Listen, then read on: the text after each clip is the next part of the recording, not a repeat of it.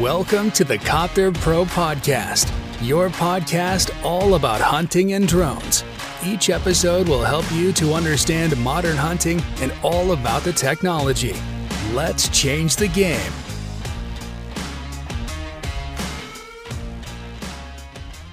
Herzlich willkommen zur neuen Podcast-Folge hier bei Copter Pro. Und zwar heute mit dem Thema dem Release der DJI Mavic 3 Thermal. Was ist die DJI Mavic 3 Thermal?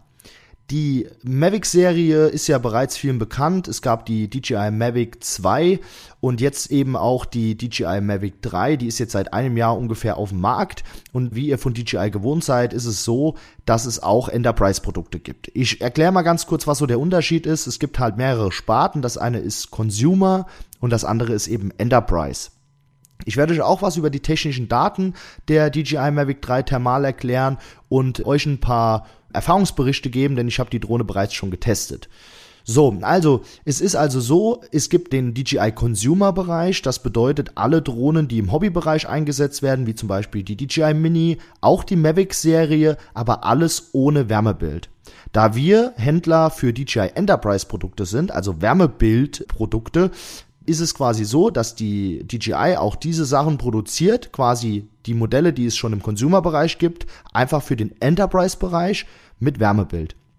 Es gibt also die DJI Mavic 3 Thermal seit letzten Mittwoch, beziehungsweise sie wurde letzten Mittwoch released und wird im November oder Dezember ungefähr auf den Markt kommen und ausgeliefert werden können. Hoffen wir zumindest. Ja, also es ist so, paar Eckdaten. Es ist halt, wie gesagt, die DJI Mavic 3, die man so schon im Consumer-Bereich kennt, nur eben mit einer Wärmebildkamera. Wir haben da auch wieder eine 640 x 512 Pixel Wärmebildkamera. Diesmal aber ein paar Neuheiten. Eine 20 Megapixel Normalbildkamera, eine 48 Megapixel Normalbildkamera, also das eine ist eine Weitwinkel, das andere quasi die Kamera, die mit dem Zoom arbeitet. Und zwar mit einem 56-fachen Hybrid-Zoom. Das bedeutet, wir reden jetzt einfach mal in der praktischen Sprache, ich kann aus über 150 Meter wild erkennen und kann auch sogar bei einer Sau zum Beispiel die Borsten zählen. Was hilft das? Es hilft also, wenn ihr zum Beispiel auch in der Rehkitzrettung unterwegs seid, dass ihr Flächen abfliegen könnt und nicht mehr so oft anhalten müsst und Leute hinschicken müsst, weil ihr seht von oben schon, ist es denn in Kitz oder ist es ein Maulwurfshügel oder ein heißer Stein, wenn die Temperaturen so in den Bereich 30 Grad gehen. Das ist also wirklich nochmal verbessert worden gegenüber der Mavic 2. Der Zoom ist wirklich scharf und wirklich sehr, sehr hochauflösend. Ja, was haben wir noch? Wir haben 45 Minuten Flugzeit, also auch nochmal in, in eine dicke Schippe mehr als bei der Mavic 2. Da hatten wir 32 Minuten. Wir haben das Ganze auch im Wind getestet. Da kommen wir auf 40 bis 42 Minuten, je nach Windstärke. Da muss man immer so ein bisschen abziehen, weil der Wind natürlich äh, ausschlaggebend dafür ist, wie ruhig die Drohne steht und wie viel die Drohne arbeiten muss. Also nochmal zusammengefasst, eine hochauflösende Wärmebildkamera, eine hochauflösende Normalbildkamera mit einem 56-fachen Hybrid-Zoom und eben 45 Minuten Flugzeit. Was auch wie gewohnt ist, die Missionsplanung. Wir haben auch zu dem Ganzen schon eine Online-Schulung gedreht. Das heißt, äh, jeder, der die Produkte bei uns im Komplettset erwirbt, bekommt die Online-Schulung, die ungefähr 45 Minuten geht, in der ich erkläre, was die Drohne kann und wie man das System einsetzt. Für jemand, der überhaupt keine Ahnung von Drohnen hat. Wir haben bei der Mavic 3 Thermal auch nochmal eine Hinderniserkennung, wie gewohnt mit Kameras, die erkennt quasi Pixel und bleibt dann stehen. Es gibt aber noch eine Neuheit und zwar, dass die die Hindernisse auch vermeiden kann. Das heißt, die äh, bremst nicht nur, sondern man kann auch einstellen, dass sie die Hindernisse umfliegt. Ja, Jetzt so ein bisschen zur Praxis. Ich habe euch jetzt so ein paar technische Daten gegeben, wollte euch einfach mal das neue Produkt so ein bisschen vorstellen. Schaut auch gerne mal auf YouTube, da habe ich äh, wirklich coole äh, Videobeispiele gemacht. Einmal, was ist alles so im Set enthalten. Im nächsten seht ihr mal die Wärmebildkamera. Und es ist auch schon ein Video online, wo wir den weltweit ersten Flug über einer Dickung gemacht haben. Also schaut bei Copter Pro auf YouTube vorbei, da seht ihr wirklich ein cooles Video. So, jetzt zu der Praxis, äh, praktischen Erfahrung. Ich habe die Drohne, wie gesagt, getestet und äh, bin sehr, sehr begeistert von der Drohne. Wir haben wieder einen Koffer dabei. Die Drohne ist in zwei Minuten einsatzbereit und passt auch in jeden Fußraum, also wirklich bedienerfreundlich, wie wir es kennen. Die Propeller sind auch montiert. Wir haben äh, Platz in dem Koffer für die Fernsteuerung. Wir haben wieder einen Smart Controller mit mehreren Stunden Akkulaufzeit und kommen in unserem Set mit vier Akkus, so habe ich es jetzt getestet, auf 180 Minuten Flugzeit Zeit allein mit der Drohne und dann kommen wir auch so mit dem Controller langsam ans Ende. Also wir können schon ordentlich was abfliegen. Das heißt, wir sind in der Kidsrettung oder auch im jagdlichen Bereich wieder viel flexibler. Diese 10 oder 15 Minuten mehr, die machen es halt schon aus, wenn man halt irgendwo steht, nochmal zurückkehren muss oder ach, ich will die Ecke jetzt mal noch gerade abgucken.